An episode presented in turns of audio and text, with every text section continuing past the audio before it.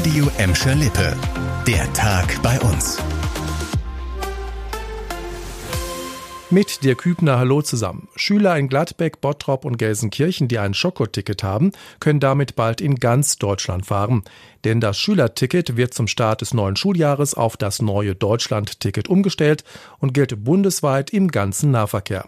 Damit die Umstellung auch klappt, bekommen Schüler mit Schokoticket bei uns bald Post von der Bogestra oder der Festischen.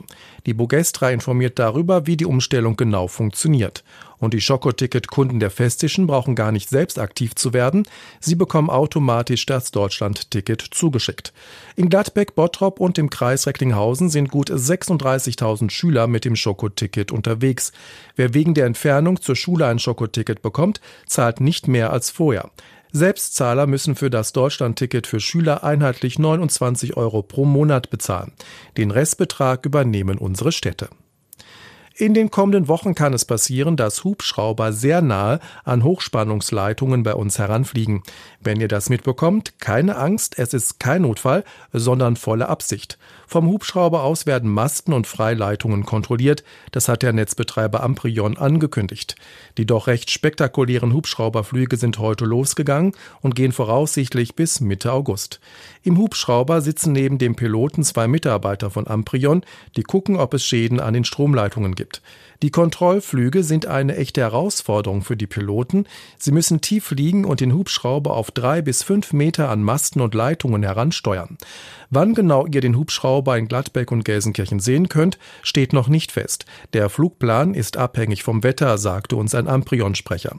Insgesamt kontrolliert das Unternehmen 4100 Masten und etwa 1,3 Kilometer Leitungen in einem Bereich zwischen Ostwestfalen, Münster und Sauerland bis ins Ruhrgebiet.